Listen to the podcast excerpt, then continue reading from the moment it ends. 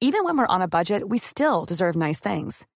Quince is a place to scoop up stunning high-end goods for 50 to 80% less than similar brands. They have buttery soft cashmere sweaters starting at $50, luxurious Italian leather bags, and so much more. Plus, Quince only works with factories that use safe, ethical, and responsible manufacturing. Get the high-end goods you'll love without the high price tag with Quince. Go to quince.com slash style for free shipping and 365-day returns.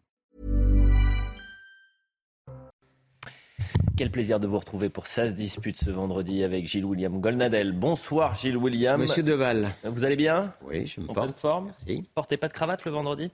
Vous m'avez déjà vu avec une Non, cravate? Euh, Moi, je vous ai en vu, je, posant capte- la question. je capte et il, est- je- il a porté des cravates. Julien Drey, vous Mais il y a allez- longtemps, hein, c'était quand il était jeune et tout. Yeah, Oui, Julien Drey, vous allez bien pas d'hier. Bonsoir. Bonsoir à tous les deux. On commence le débat dans un instant. Ça se dispute. C'est parti, mais avant cela, le point sur l'info. Au lendemain des aveux de Lucas L, principal suspect dans l'affaire Justine, l'ouvrier agricole de 21 ans a été mis en examen pour le meurtre de la jeune femme. Une information judiciaire a été ouverte des chefs de viol, séquestration et meurtre précédés, accompagnés ou suivis d'un autre crime. Il encourt la réclusion à perpétuité.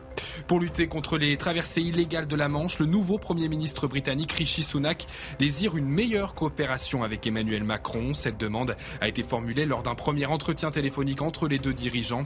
De son côté, l'Elysée indique simplement la disponibilité d'Emmanuel Macron pour approfondir la relation bilatérale entre la France et le Royaume-Uni.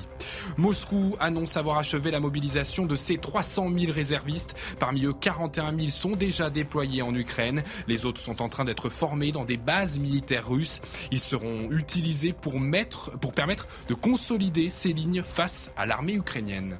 Merci, cher Arthur Muriot, pour le point sur l'information. L'oiseau est libéré. C'est pas un mot de code, mais le premier tweet d'Elon Musk a- qui a annoncé le, le rachat du réseau social Twitter, coût de l'opération 44 milliards de dollars et des mois de bras de fer. À peine arrivé, il fait le ménage puisqu'il a licencié le patron, ainsi que le directeur financier et le responsable des affaires juridiques. Twitter, sous l'ère Musk, c'est le retour très possible d'un certain Donald Trump. Donald Trump, dont le compte a été supprimé en janvier 2021 après l'assaut du Capitole. Alors je me suis un peu rencardé, mais euh, Donald Trump sur Twitter, c'était quand même 89 millions euh, de personnes qui le suivaient. Donc on a les explications d'Elisabeth Guedel et vous allez me dire si vous applaudissez l'arrivée de Elon Musk à la tête de Twitter. Twitter est désormais entre deux bonnes mains. C'est la réaction de Donald Trump au rachat du réseau social par Elon Musk, qui a toujours défendu la liberté de ton de l'ancien président américain. Donald Trump se réjouit donc que Twitter ne soit plus dirigé par, je cite, des fous de la gauche radicale. hein, C'est ce qu'il écrit sur sa propre plateforme Truth Social qu'il a créée l'an dernier après avoir été euh, banni de Twitter suite à l'assaut du Capitole à Washington. Elon Musk veut donc restaurer euh, le compte de l'ancien président, mais jusqu'à présent, euh, Donald Trump a toujours refusé de revenir. Il dit vouloir rester sur son propre réseau social, qu'il adore, écrit-il. Pourtant, il n'a jamais récupéré les 88 millions d'abonnés qu'il avait sur Twitter. Il n'en a récupéré que 5%. Hein. Truth Social a connu de gros problèmes techniques. En tout cas, euh, les fidèles de Donald Trump se réjouissent de voir euh, un proche de leur champion diriger Twitter. Et puis Facebook, qui avait également banni euh, Donald Trump l'an dernier, décidera en janvier, donc après les élections de mi-mandat, s'il restaure ou non le compte de l'ancien président américain. C'est avec vous, Julien Drey. Est-ce que ce rachat de Twitter par Elon Musk, il vous inquiète? Et là, ce qui m'inquiète, c'est euh, ce qu'il a expliqué, c'est-à-dire que ça serait sans modéra- modérateur. On n'avait déjà pas beaucoup, mais là, il dit il y aura plus, on pourra faire ce qu'on veut. Euh, ce qui veut dire qu'à ce moment-là, euh, la, la- la- la- la sphère euh, va pouvoir s'en donner à cœur joie euh, et qu'on risque d'avoir des dérapages terribles et qui seront plus, plus contrôlés. Alors moi, je milite pour que justement il y ait une modération et que le l'opérateur, parce que c'est ça la question qui est posée, c'est que l'opérateur soit responsabilisé. Parce que le, le problème qu'on a aujourd'hui, c'est que l'opérateur dit c'est pas moi, donc chacun fait ce qu'il veut. Donc vous pouvez avoir n'importe quoi. William Ah non, de mon point de vue, c'est une excellente nouvelle. Ça, je m'en doutais pas. Ouais, je ne comptais pas vous surprendre non plus beaucoup. Euh, je crois que Musk a raison. C'était la gauche radicale Ouais. qui avait à peu près le pouvoir. Ça se voyait beaucoup sur Twitter. Oui, oui, oui, oui. Non, mais euh, Tiens, c'est vrai que vous êtes beaucoup censuré. écoutez, moi, je ne pense pas euh, représenter la droite radicale, donc c'est pas un problème. Mais, Non, et la puis- droite dure. Non, mais j'évite, en général, j'évite de diffamer les gens, j'évite d'insulter les gens, vous êtes notamment, sur Twitter. notamment, notamment racialement, et puis je suis un défenseur de la liberté d'expression. Alors, certes, il n'y a pas de solution idéale, Monsieur Drey. Euh, la liberté euh, absolue, c'est pas terrible, mais il y a encore pire, c'est la liberté sélective. Or, la gauche radicale, c'était ça. Euh, la gauche qui se targuait d'être pour la liberté totale il y a encore 50 ans, ce sont maintenant devenus les principaux censeurs. Ils ont moins d'idées, mais alors du coup, il faut, il faut brider les idées des autres. Et on est dans un système sélectif où j'observe que M. Trump avait été viré, mais par contre, l'ayatollah Khamenei, quand même, et y compris ses tweets où il appelait à la destruction d'un certain État, il est toujours là, M. Khamenei. Donc, il y a encore pire, si vous voulez, euh, que euh, la liberté absolue et ses excès, c'est la liberté sélective qui mmh. était devenue celle de Twitter. Donc, même si effectivement je ne méconnais pas euh, les, excès que ça peut avoir, encore que il m'arrive plus souvent qu'à mon tour d'être insulté, y compris racialement, sans que je vois beaucoup d'effets sur Twitter actuellement. Donc oui, l'un dans l'autre, c'est une bonne nouvelle. Oui, mais justement, c'est pour que vous ne soyez pas insulté euh, et diffamé, il faut responsabiliser les opérateurs. Parce que les opérateurs disent, justement, c'est, moi je suis pas, bon, je, pense qu'on n'a pas la même définition d'extrême gauche radicale, et je pense pas que l'ayatollah Khamenei fait partie de l'extrême gauche radicale. Mais c'est pas grave. Euh, la gauche radicale a bon dos en ce moment. Euh, mais le problème qui est posé, c'est aujourd'hui comment on contrôle ces réseaux sociaux. Parce que sinon, un jour ou l'autre, vous serez le premier à dire ça suffit. Non mais je... vous serez, vous serez, pas le dernier. Non mais plutôt. Je, vais. Parce que vous savez comme moi. Euh, bon, moi aussi, je me fais régulièrement menacer, tout ce que vous voulez. J'y prends, j'y prends. Je lis même plus. D'ailleurs, après les émissions, je vais faire une confidence. Je ne lis plus. Parce que bon, sinon, non plus. Je, non plus. Bon, euh, regarde, je, sors plus de chez Ça m'arrive de temps en temps, incidemment, de voir, tiens, il y en a un qui m'a rappelé mes origines. Mais je pense que la question qui est posée, c'est, c'est la, manière dont on arrivera ou non un jour à contrôler ces réseaux sociaux. Non pas pour, pour les brimer, non pas pour euh, interdire la liberté d'expression, mais pour que, moi, c'est la seule chose que je pense qui est, qui qui est, faisable, c'est de voir comment on arrive à responsabiliser l'opérateur. C'est-à-dire qu'il soit, d'un certain point de vue, comptable. Il y a quand même, Julien, il y a quand même une question de fond qui est intéressante, et, et ça, c'est factuel, c'est comment expliquer que le, le compte Twitter de Donald Trump soit supprimé, alors qu'en même temps, vous avez le porte-parole des talibans qui peut tweeter. Moi, je ne suis pas le défenseur de Twitter. De Twitter. Bien, c'est, oh, je suis pas un avocat. D'ailleurs, si j'étais mon avocat, je dis honnêtement, sans avocat, je dis honnêtement, je pense que je ne viendrais pas à l'émission. Donc, je, recommence ce que je veux dire. Non, mais vous l'avez dit, mais. Là, il n'y a, pas de, a, pas de, a pas de solution idéale. D'ailleurs, euh, Musk lui-même est pour quand même le respect de la loi. Ça va déjà éviter, même si la loi américaine. Parce que la loi américaine elle-même, elle est très permissive, je dirais. Mais ça va éviter au moins les diffamations euh, vis-à-vis des particuliers. Ah bah moi, si on, si on me trouvait un Twitter qui était capable, pour autant que ce soit possible, de, de trier le euh, bon grain d'ivresse, ça m'irait aussi. Mais c'est pas, ce, c'est pas ce qui se passait. Je pense que c'est ça le danger, c'est-à-dire que euh, progressivement, les forces financières qui prennent le, le contrôle de ces instruments-là sont de toute manière difficilement contrôlables parce qu'elles sont tellement fortes que les États finissent par céder. On voit bien sur la taxation de euh, sur les, l'impôt qu'on essaye de leur imposer sur les bénéfices réalisés et qu'on n'y arrive pas sur le fond, ou alors que c'est des misères à l'échelle de l'Europe. Voilà, c'est que c'est les forces qui, à, partir de là, et alors c'est en ce sens-là qu'elles sont très intelligentes, c'est vrai, c'est qu'elles sont, elles ont pris le, le drapeau de la liberté totale. Bon. C'est-à-dire qu'ils ne sont pas les censeurs. Avançons. Ce qui est intéressant, c'est de voir quand même que Twitter reste. Je préfère trop de liberté que trop d'injustice. Euh, c'est ça. Ça reste un microclimat. Je pense que l'un va avec l'autre. Twitter reste un microclimat. Vous avez 238 millions euh, d'usagers actifs contre 2 milliards euh, pour Facebook, WhatsApp ou encore Messenger. Vous savez quelle est la personnalité la plus suivie sur Twitter? C'est Barack Obama. 133 euh, millions euh, d'abonnés et les chiffres d'affaires 1,2 milliard de dollars pour euh, Twitter l'année dernière avec une baisse de 1%. Voilà ce qu'on pouvait dire pour en ce, même temps, l'action de Facebook est en train de se casser la figure. C'est vrai, mais comme j'ai pas investi dedans, ça me dérange pas. On avance. le repli identitaire à, présent qui se renforce en, France, titre l'opinion ce vendredi. Nos confrères ont eu accès à, une note des renseignements qui, qui pointe une vague islamiste sur notre sol, mouvance alimentée sur les réseaux sociaux, touchant les plus jeunes. Augustin Donadieu revient sur cette note et on en parle juste après. Le service central du renseignement territorial alerte. Dans une note qu'a pu se procurer le journal L'Opinion, le SCRT en arrive à la conclusion que le repli identitaire se renforce en France. La frange fondamentaliste islamiste bénéficie d'un contexte favorable dont elle entend tirer profit. Elle paraît en capacité d'inscrire son action dans la durée, notamment en cherchant des relais auprès de certaines institutions internationales. Référence directe au comité des droits de l'homme de l'ONU qui a condamné la France pour avoir interdit à une femme de porter son voile lors d'une formation dans un lycée. J'ai une technique pour les filles qui vont au collège, au lycée. Autre inquiétude formulée dans la note de 12 pages du service central du renseignement territorial la hausse des signalements pour port de tenue ou signes religieux dans les écoles. La multiplication des atteintes à la laïcité en milieu scolaire est le signe de la banalisation de l'islam fondamentaliste par les jeunes générations de fidèles. L'éducation nationale publiera courant novembre son bilan mensuel des atteintes à la laïcité, après 313 signalements recensés en octobre. Dans cet article, il y a le témoignage très intéressant de Christian Gravel. Il est préfet, il est à la tête du comité interministériel de prévention de la délinquance et de la radicalisation. Voilà ce qu'il dit. Cette visibilité du vêtement à caractère religieux est manifeste partout, dans la rue comme dans les piscines avec le burkini, le sport avec le phénomène des hijabeuses ou encore les universités. Ces manifestations identitaires traduisent une volonté de marquer l'espace, un objectif qui n'a jamais cessé depuis l'affaire du foulard de Creil en 1989. Là, nous sommes clairement dans une dynamique offensive depuis six mois, stratégie de la mouvance islamiste de provoquer des phases de tension suivies de phases de victimisation et de dénonciation d'un pseudo, d'une pseudo-islamophobie. Quel regard vous portez cette vague identitaire et ce repli et identitaire, William si, si, vous me permettez, oui, le titre n'est pas bon. allez-y. Le titre n'est pas bon, ce n'est pas un repli identitaire. C'est quoi? La vérité, c'est que c'est une nouvelle phase, une nouvelle offensive islamiste qui se déploie sur le territoire. Mhm. Voilà, c'est-à-dire qu'il y a, et, je pense que d'ailleurs le préfet Gravel, qui est un homme sérieux et compétent, euh, dit, moi j'ai pas une phrase à retirer au jugement qu'il est en train de porter. On mhm. assiste à une offensive en règle.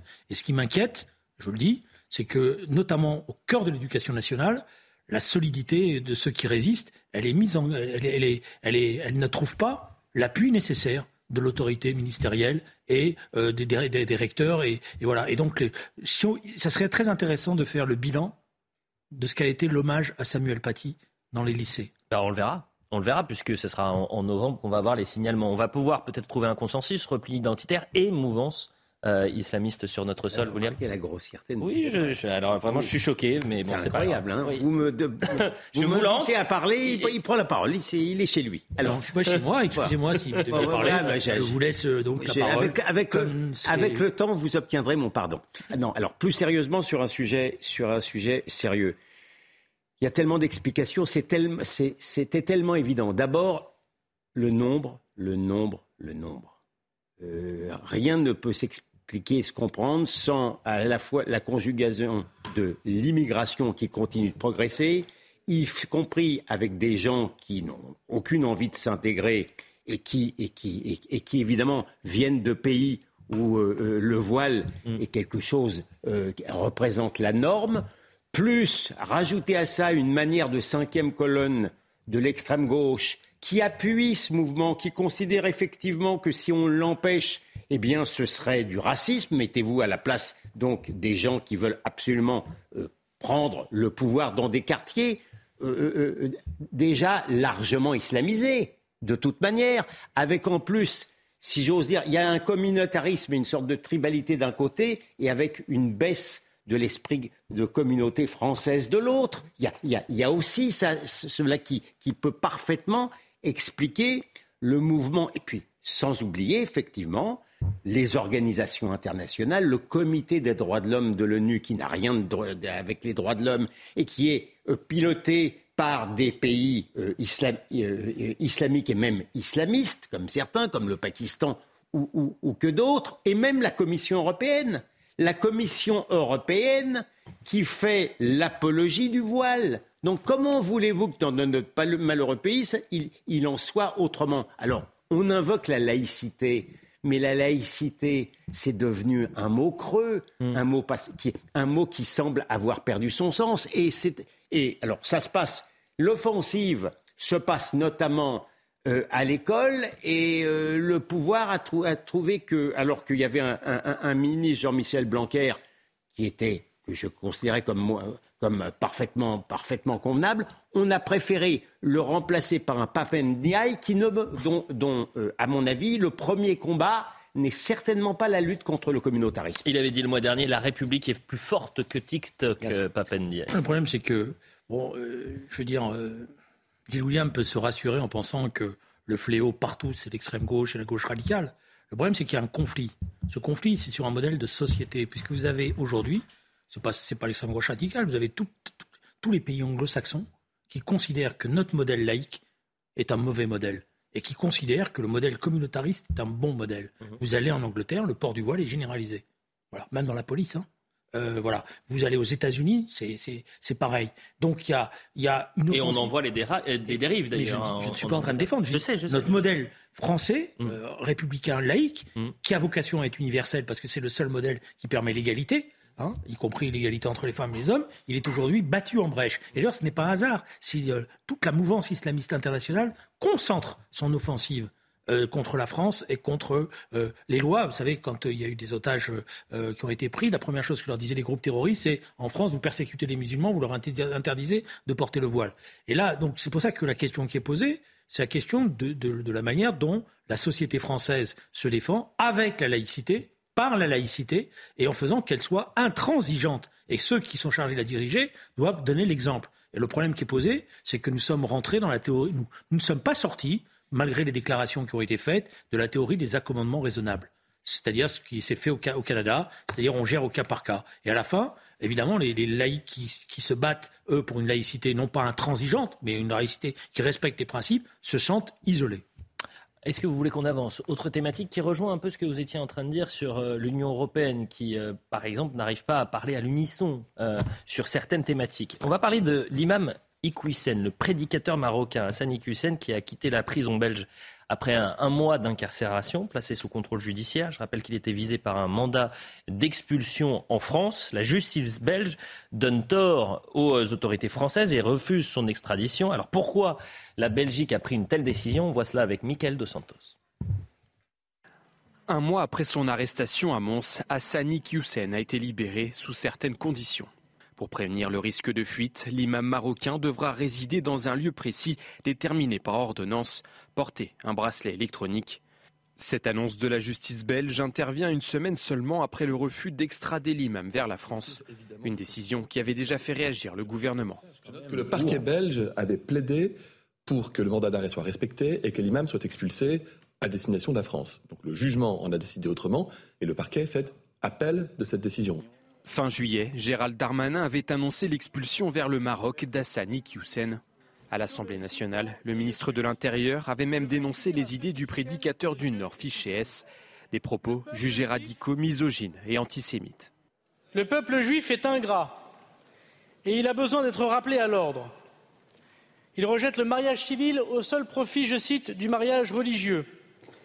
Il nie l'égalité entre les femmes et les hommes. Il qualifie de, je cite, pseudo-attentats les attentats commis en France depuis 2015. Le 31 août dernier, suite à la validation de l'arrêté d'expulsion par le Conseil d'État, Hassani Hussein avait fui vers la Belgique. Une volonté de se soustraire à la mesure d'éloignement selon les autorités françaises. Un départ pour un procès équitable et dans le respect de la loi, d'après l'imam. Euh, j'entends si et là que c'est un camouflet pour Gérald Darmanin pour la France, mais est-ce que ce n'est pas plus le signe que euh, l'Europe, l'Union européenne, la France et la Belgique n'arrivent pas à avancer main dans la main pour lutter contre l'islam politique. Vous avez raison. je ne vois pas en quoi il faut incriminer le ministre de l'Intérieur dans cette histoire-là. Hein. Mm. Euh, euh, et, pardon de vous le dire, hein. je pense, je suis peu suspect de sympathie pour cet imam antisémite. en même temps, il n'a pas commis les pires crimes du monde. Donc le fait qu'il soit, je, je, parle en juriste cette fois-ci, hein, le fait que, euh, et, je ne suis pas non plus l'avocat de la Belgique, la Belgique c'est la France Empire. Donc, mais honnêtement, sur le plan juridique, que dans le cadre de la procédure, il y ait un ou une juge, je ne sais pas, qui ait décidé de le mettre avec un, avec un bracelet électronique le temps que la, procédure soit examinée, j'ai vu pire crime de laxisme ces derniers temps. non, vous n'arriverez pas à me rendre encoléré dans une affaire comme celle-là. Non, le problème, c'est qu'il ne s'agit pas de faire un procès, procès aux uns aux autres. Le problème, c'est que la procédure qui, avait été, qui a été utilisée par le ministre de l'Intérieur était une procédure fragile. Et il s'en est rendu compte à ses dépens.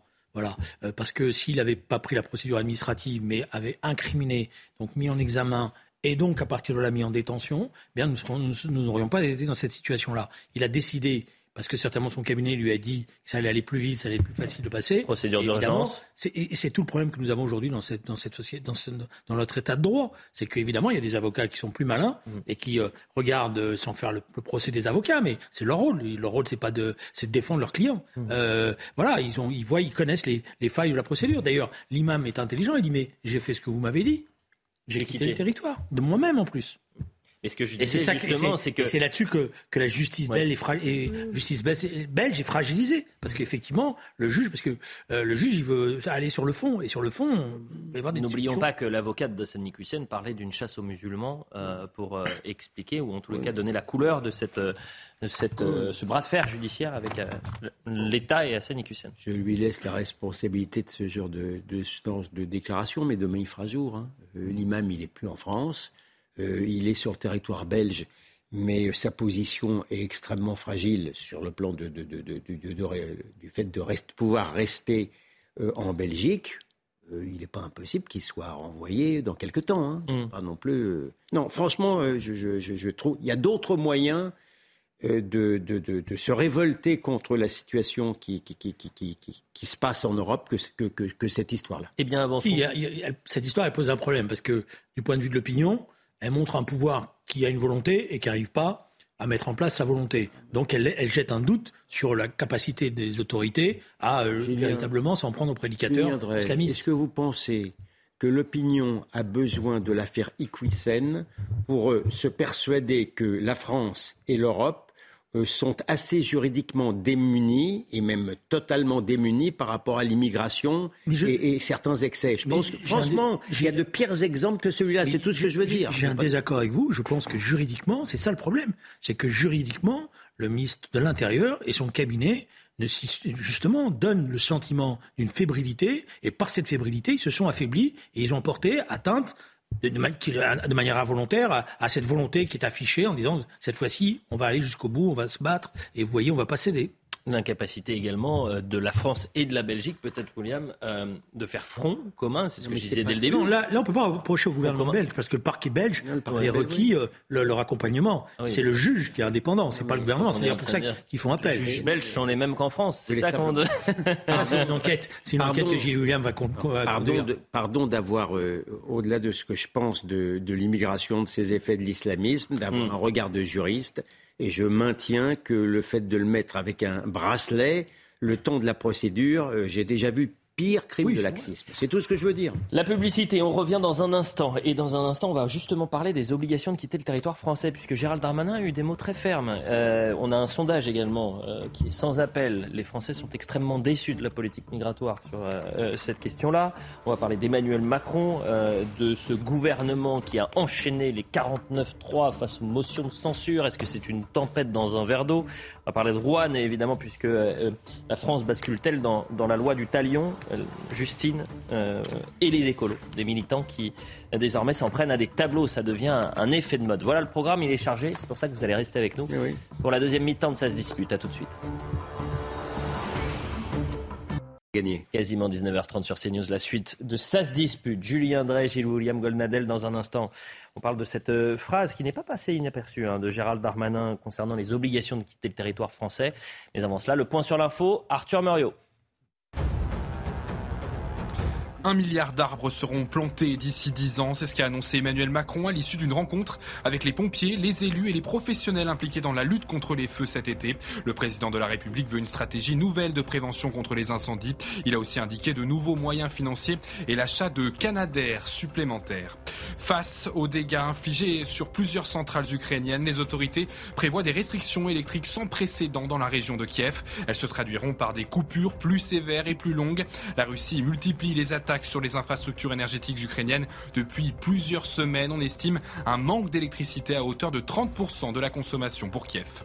Retournement de situation dans le procès du joueur de football Neymar. Le parquet retire ses accusations. Il avait initialement requis deux ans de prison et 10 millions d'euros d'amende pour corruption à l'encontre de la star du PSG. Il estime que les accusations n'étaient pas construites sur des preuves mais sur des présomptions et que le dossier relevait de la justice civile et non pénale.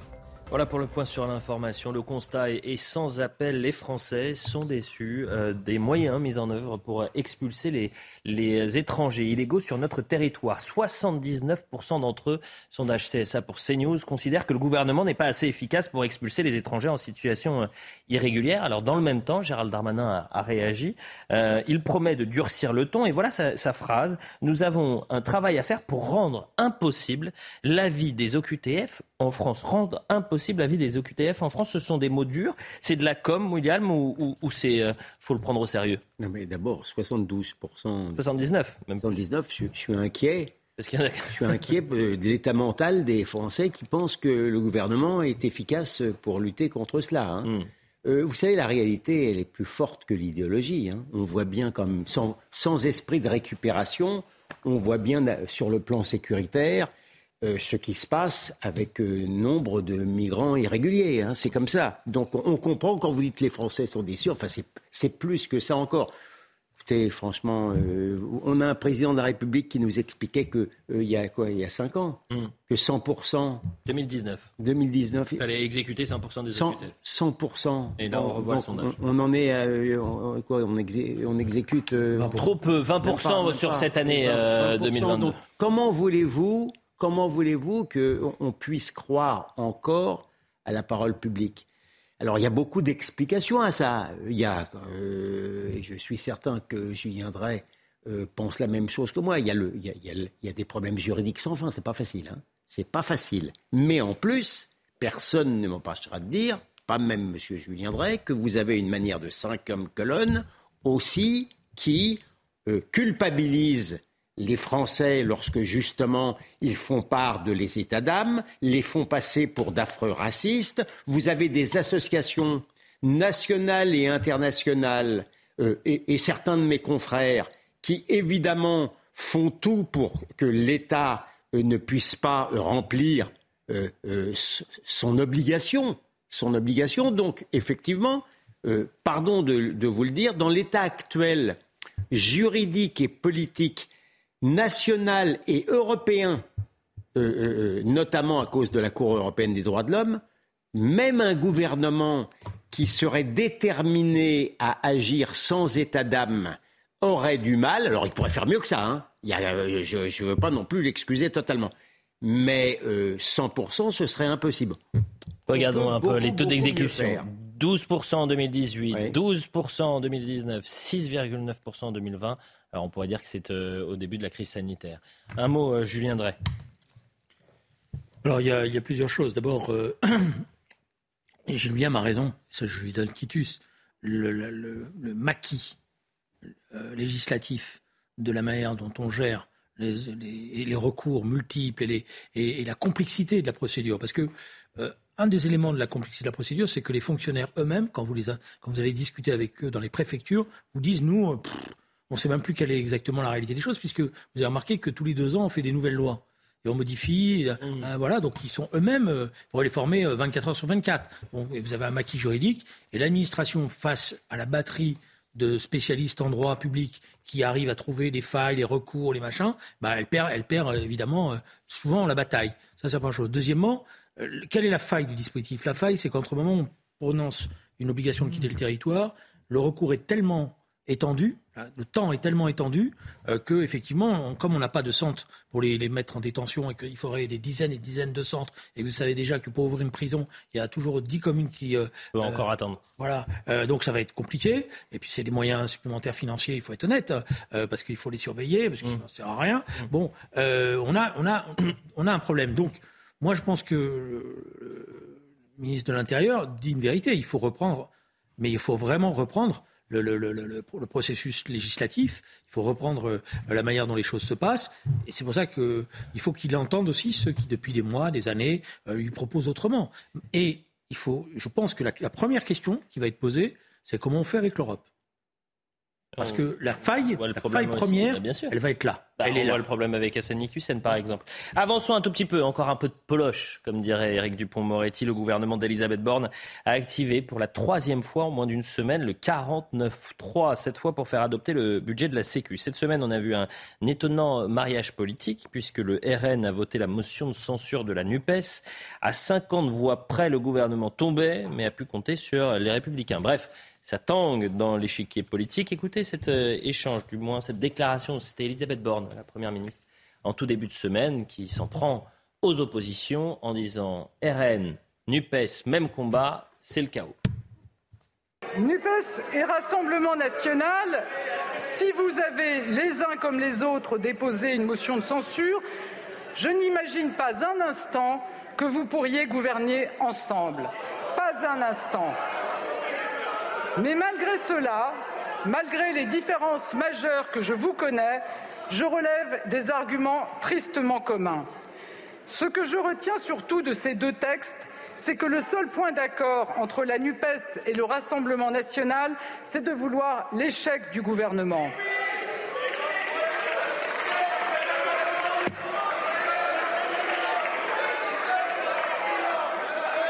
Au sein de la NUPES, au sein de la NUPES, certains veulent le désordre ou plus clairement encore le chaos. Ils l'affirment et le revendiquent. Et le RN pense tranquillement pouvoir en récolter les fruits. Tous espèrent prospérer en bloquant notre action et en misant sur l'échec du pays. Vous avez été surpris par ce mariage politique, euh, le temps d'une motion de censure entre le, le Rassemblement national et, et la France insoumise Oui, je ne m'attendais pas à ce que le RN, et d'ailleurs euh, le RN avait dit le, co- le contraire. C'est vrai. Il ne- bon. Euh, oui, j'ai été surpris et à vous dire le vrai, un peu désagréablement. Je m'explique. Bon, bah alors il paraît que c'est malin de la part du RN, euh, qui ça, ça- ça les a beaucoup amusés de, de et, euh, tout le monde a tout le monde a hurlé, etc. C'est peut-être effectivement, je suis pas un grand connaisseur, c'est peut-être une très grande euh, finesse tactique sur le plan stratégique et notamment sur le plan de l'intelligence culturelle, euh, je suis pas sûr que ce soit intelligent parce que tout le monde a fait remarquer, hein, je fais, comment euh, euh, euh, l'extrême gauche finalement s'acoquine avec l'extrême droite. Euh, C'était cela. Et, et finalement, ça rend. Et, euh, l'extrême gauche n'accepte pas de voter pour l'extrême droite. Par contre, l'extrême droite accepte de voter pour l'extrême gauche. Moi qui suis pour, considérer, pour traiter l'extrême gauche, à mon avis, bien, bien euh, plus grande mère de tous les maux que ce qu'on appelle l'extrême droite, je crois que ça n'est pas une bonne manière de pratiquer le combat culturel. Sur cette semaine politique, Julien Drey, Et généralement, est-ce que c'est une tempête dans un verre d'eau? Les mentions de censure, le Premièrement, C'est une 49.3 tempête dans un verre d'eau. ah, Dans un verre d'eau, Euh, il y a, euh, je veux dire, soit on respecte la Constitution, soit on ne la respecte pas. Le 49.3 n'implique pas la chute du gouvernement. Il n'implique pas l'obligation d'avoir un gouvernement alternatif.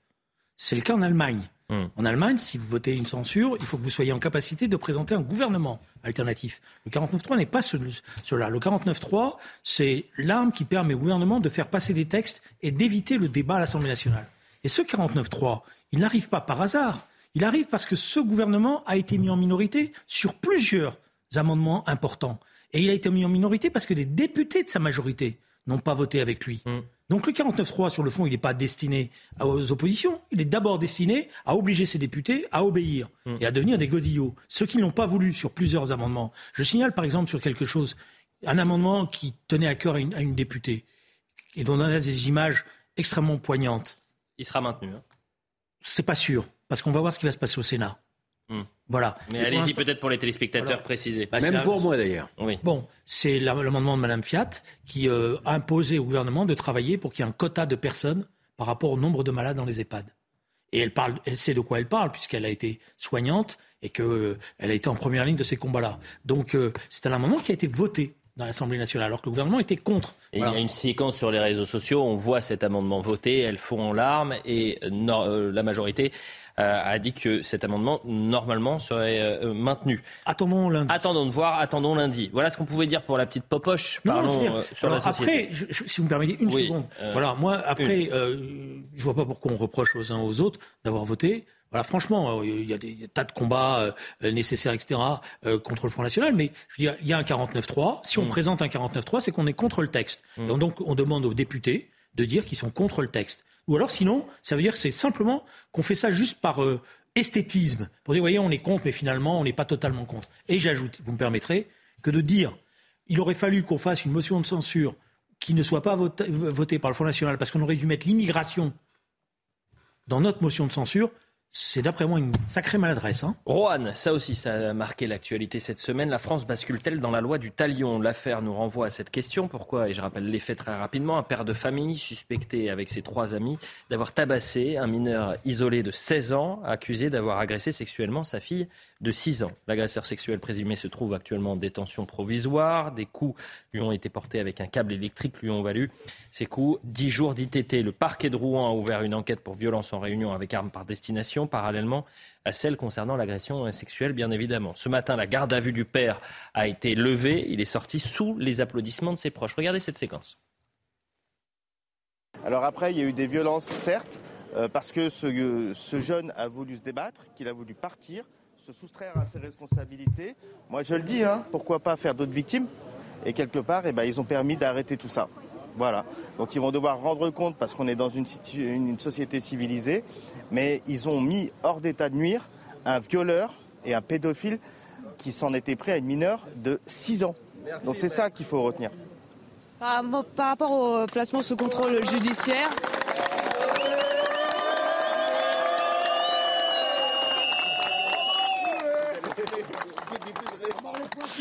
Vous venez d'entendre l'avocat de l'un des amis du père de la fille euh, victime d'agression sexuelle.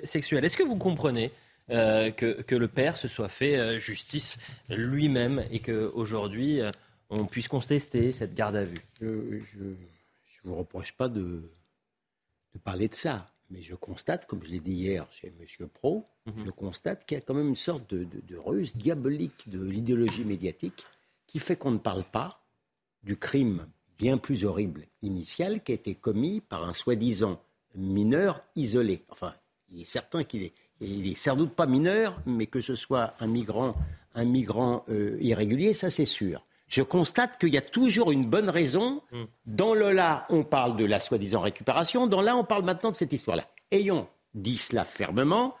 Écoutez, euh, moi, je, peux, je, suis, euh, je réagis à peu près comme la plupart des Français.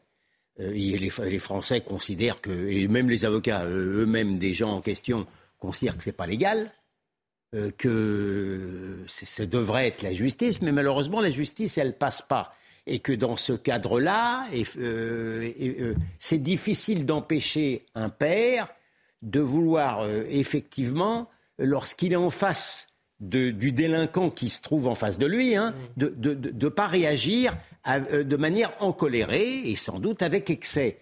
J'observe quand même, j'observe quand même que euh, ces gens-là, euh, d'abord, c'est pas des perdants de l'année, hein, déjà, hein, c'est pas des perdants de l'année, c'est des gens. Vous Hein? Qui vous parlez? Ceux, ceux qui s'en qui s'en sont du père et de son groupe. Du Ils connus des services de police pas des et de la justice. il me semble, il me, il m'inspire de la sympathie. Hein. Je, il m'inspire de la sympathie, mais j'observe sociologiquement parlant que ce ne sont pas des perdreaux de l'année, qu'ils semblent être de, issus de l'immigration, et je ne suis pas sûr, je le dis franchement, mais c'est une réflexion d'ordre psychologique, que euh, euh, les Français euh, qui sont de manière d'autres Français de plus vieilles sous qui sont peut-être dans une position plus résignée auraient fait la même chose. De la même manière, si vous cherchez Pouille à, la femme de quelqu'un du milieu, vous risquez d'avoir des problèmes aussi. Il y a aussi cet élément culturel qui joue.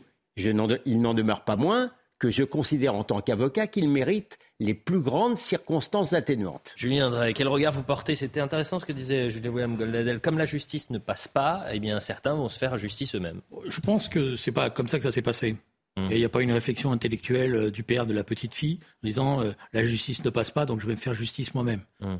Euh, je rappelle le contexte, il surprend c'est la mère qui surprend euh, le, violeur, et donc elle crie, et à ce moment-là, le violeur s'enfuit, et le père de la jeune fille sort et euh, part avec deux, de ses amis euh, pour rattraper. Donc au départ, il court après un délinquant qui est en fuite, hmm. et qui s'en est pris à sa fille.